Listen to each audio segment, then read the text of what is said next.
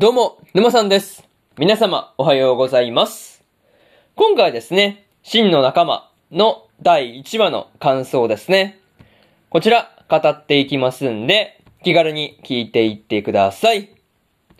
というわけで、早速ですね、感想の方、入っていこうと思うわけですが、まずは、一つ目ですね。真の仲間じゃないから、というところで、レッドがですね、真の仲間じゃないっていう風にアレスから言われたことで、まあ、勇者のパーティーを抜けたっていう過去について話をしていたわけなんですが、まあ、すごい、こう、アレスの調子に乗ってる感というかね、まあなんていうか、生きってる感というかね、なんかそういうところが、なんとも好きにはならないところではありました。なんていうかね、そういう、な言葉の節々というかね、なんかそういうところからレッドを見下してるというか、なんかそういうところがね、感じられたりするのもね、結構こう、イラッとくるところではありましたね。まあ、しかもね、レッドに対して色々と難癖つけてくるっていうところがあまり好きにはなれない感じではあったんですが、まあ、そこにはね、何かこう、アレスなりの事情があったりするのかなっていうところで、まあ、ちょっと気にはなるところですね。またね、レッドの妹であるルーティがですね、魔王を倒す力を持つ勇者だっていうところにはですね、なんだかんだ一番驚かされたところではありましたね。そう。まさかの妹が勇者だったっていうところですからね。そう。こればっかりは結構びっくりした話で、まあにしてもね、こう、レッドがゾルタンで第二の人生を歩むってなった時にですね、ちゃんと、こう、妹であるルーティのことをですね、心配しているっていうところがですね、まあ、こう、レッドも兄らしいことをし、ななんていうかね、兄らしいことを思ってるなっていう風なところがね、すごいこう、まあ、見ることができてですね、いや、いいじゃんっていうところをね、まあこう、感じたりするところではありましたね。そう。まあでも実際ね、レッドとルーティが話してるところは見たことがない。まだね、見れ、まあ見ることができていないんで、まあそういうところもね、見れればいいなっていうふうには思ったりしてます。そういうところで、まず、一つ目の感想である、真の仲間じゃないから、というところ、終わっておきます。でですね、次、二つ目の感想に入っていくんですが、火事の中の薬草採取というところで、レッドがですね、ゴンズから老いのタンタを助けてほしいっていう風に、まあ、こう、頼まれていたわけなんですが、まあ、それをね、こう、友人として引き受けるっていうあたりにですね、まあ、レッドの優しさというか、まあ、そういうところが現れ、現れているなっていう風に感じましたね。またね、タンタの病気を治すのに必要な薬草の群生地をですね、まあ、焼いてしまったアルベールのパーティーにはですね、まあ、少しイラッとするところではありました。そう。こればっかりはちょっとイラッとするよね。なんでこういう時に限ってっていうところがあったりしますからね。まあ、とはいえ、まあ、無事に薬草も採取できて、まあ、タンタも助けられたからね、良かったところではあるんですが、まあ、これでタンタが助からなかったらっていうところで、まあ、火をつけた上にね、魔物を仕留められてなかった、まあ、アルベールは多分許せないだろうなっていう話ですね。そう。なんかそういうところはね、思ったりはしました。まあ、にしてもね、レッドが薬草を採取している時に、アルベールたちが取り逃がした魔物をですね、まあ、こう、あっさり仕留めてしまうっていうところを見るとですね、まあ、レッドがやっぱり強いなっていう風に思ったりしました。まあ、そういうところで、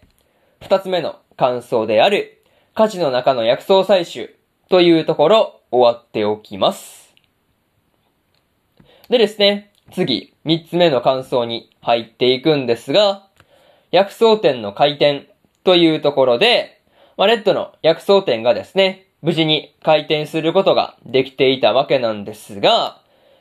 まあね、タンタを助けたお礼としてですね、こう、店を建ててもらうっていうところはね、まあ、なるほどっていう感じで、まあ、すごいナイスアイデアですよね。そう。報酬でこう、金品とかじゃなくて、まあ、普通に家を建ててもらってっていうところをね、よく考えたなっていうところではありましたね。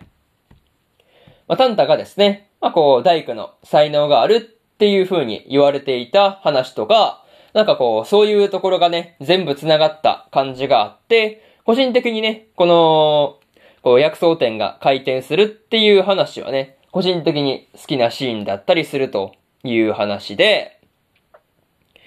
またね、レッドの薬草店にはですね、すでに町のお医者さんがですね、注文をしてくれていたわけなんですが、まお医者さんとね、仲良くやれているっていうことを思えば、レッド薬草店は重宝されそうだし、多分、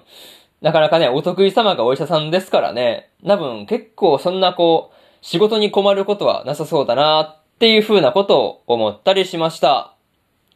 それとですね、ズルタンの冒険者ギルドで、リットが、こう、レッドのことについてですね、興味を持っていたわけなんですが、まあ、そんなリットがですね、まあ、こう、レッドの薬草店にやってきたりするのかなっていう風なことで、まあ、すごい気になったところではありますね。そう。まあ、そういうところがちょっと気になったところではありました。まあ、そういうところで、三つ目の感想である、薬草店の開店というところ終わっておきます。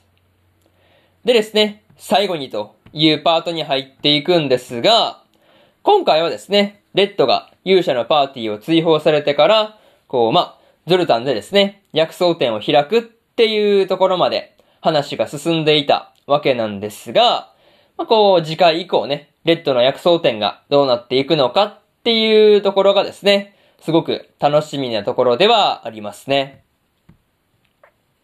またね、ゾルタンの冒険者ギルドの職員であるメグリアに、メグリアにはですね、もうこう、なんていうか、レッドがね、めちゃめちゃ強いんじゃないかっていう風なことがね、推測されたりしていたわけなんですが、まあ、レッドの正体とかがですね、バレたりするっていうことがあるのか、その辺はね、すごく気になるところではありますね。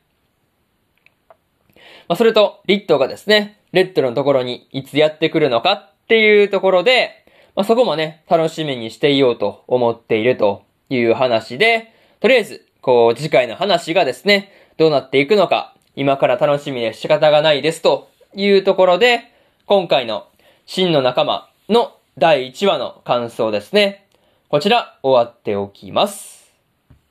でですね、今日は他にも3本更新しておりまして、そして、コミさんはコミショウですの第1話の感想と、白い砂のアクアトープの14話の感想、そしてですね、スカーレットネクサスの15話の感想ですね。この3本更新してますんで、よかったらこっちの3本もですね、聞いてみてくださいという話と、明日ですね、明日は2本更新するんですが、セレクションプロジェクトの1話の感想と、異世界食堂の2期1話の感想ですね。2期の1話の感想。で、えー、この2本ですね。 one、two と更新しますんで、よかったら明日もですね、ラジオの方聞きに来てもらえると、ものすごく嬉しいですというところで、本日2本目のラジオの方終わっておきます。以上、沼さんでした。それでは次回の放送でお会いしましょう。それじゃあまたねバイバイ